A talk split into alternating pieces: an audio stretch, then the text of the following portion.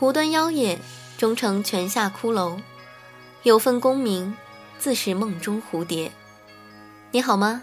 这里是中华遗产杂志，我是嘉玲千叶。今天的夜读继续给大家分享十三陵风水的玄机。上次说到，为朱棣宠赖有加的民间风水高士廖君清，为他选定了黄土山为陵寝的地点。寻龙之后，自然是点穴。当廖君清在这片天造地设的极山点穴的时候，却出了意外。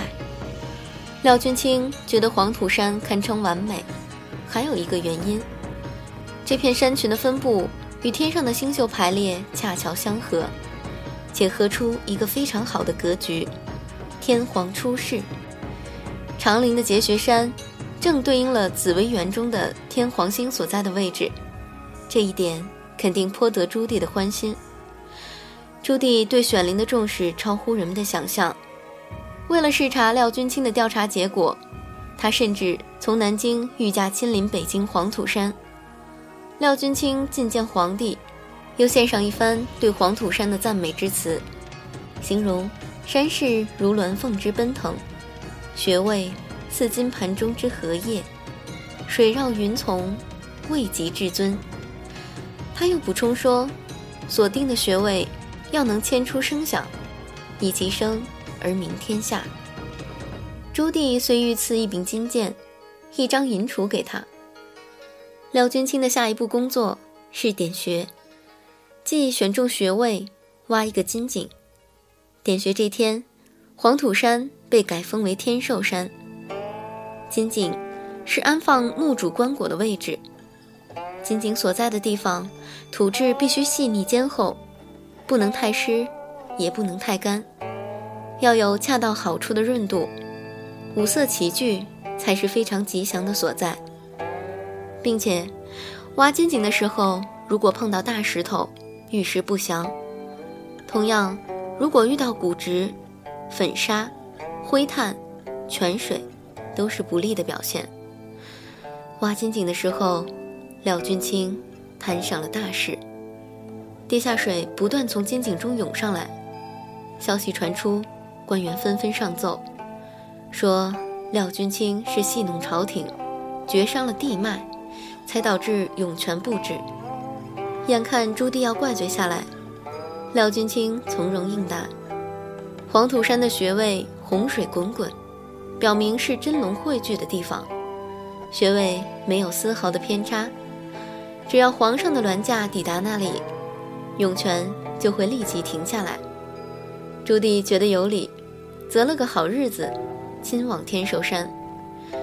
然而，他到了金井前，水却依然不停，反而喷涌的好像开锅一样。朱棣大怒，认为廖君清欺骗了他。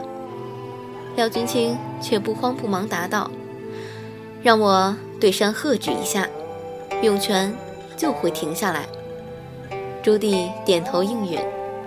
廖君清遂念念有词一番，然后大声喝喊：“今圣主銮驾亲至此地，洪水该止，如敢违，罪逆天也。”此声刚落，金井内的泉水居然停了。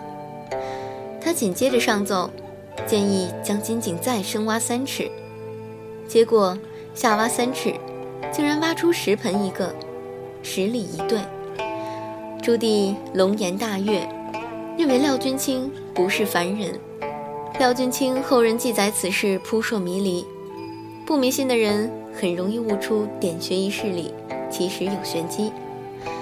民间有句俗话：“三年寻龙，十年点穴。”一说风水宝地来之不易，也有人暗示，这是因为事先埋藏在地下的灵物，需要一段时间。来做旧。总而言之，朱棣欣然接受了这眼金井，他的万年睡处，地宫也旋即投入建造。今日去看长陵，人们都会留意那种前方后圆的布局。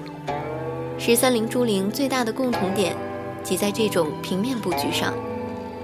汉、唐、宋代的陵园，城垣一般呈四方形，且四面开门。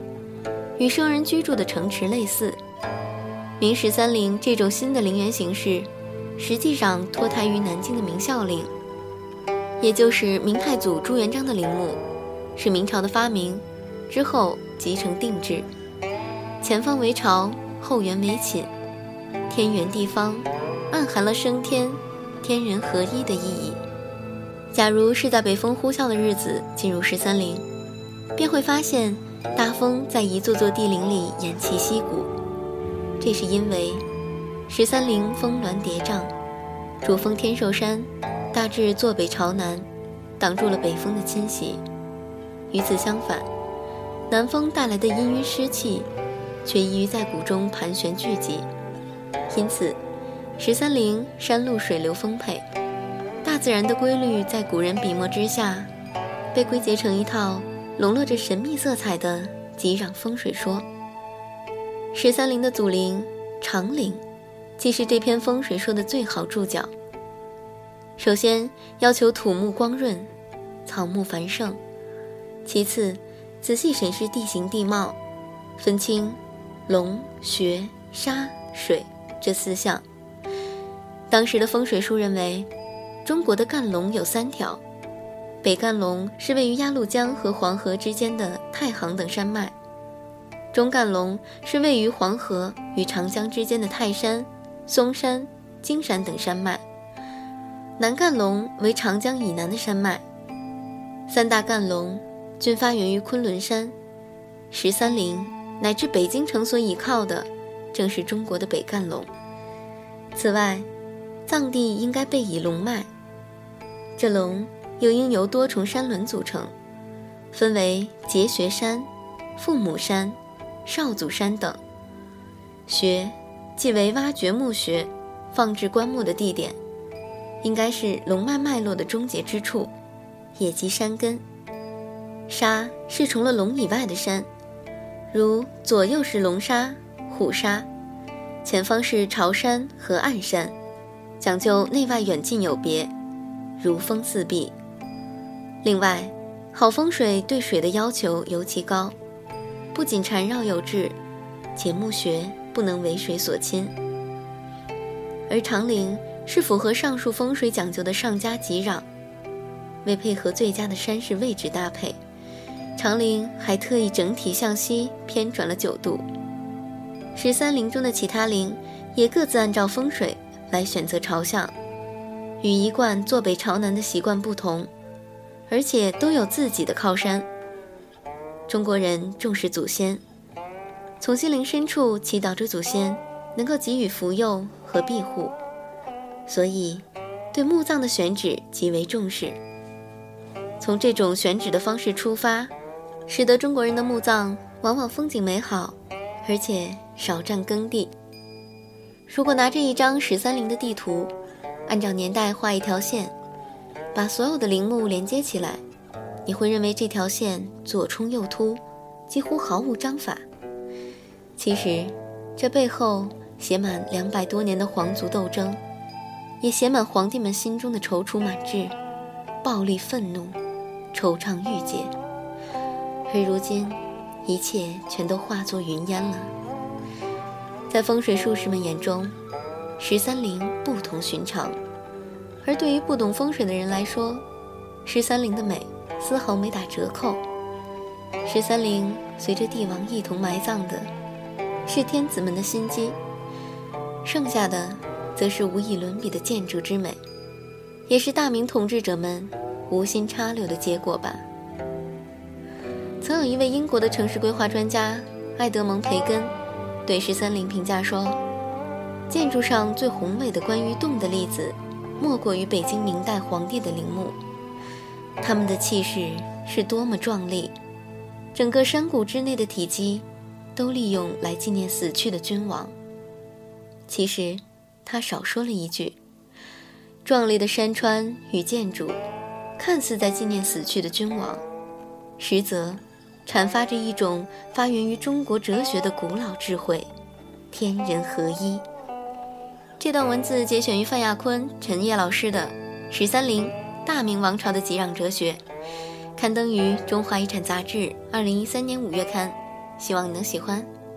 你可以关注我们的新浪微博“中华遗产杂志”，了解更多内容。啊，今天的确是过的五一劳动节，把家里的家具重新调整了位置，非常累。不过偶尔有些变化，房间也有些不一样的感觉。明天就是假期的最后一天了，要开开心心的度过。好啦，时候不早了，快点躺下，闭上眼睛，祝你晚安，好梦香甜。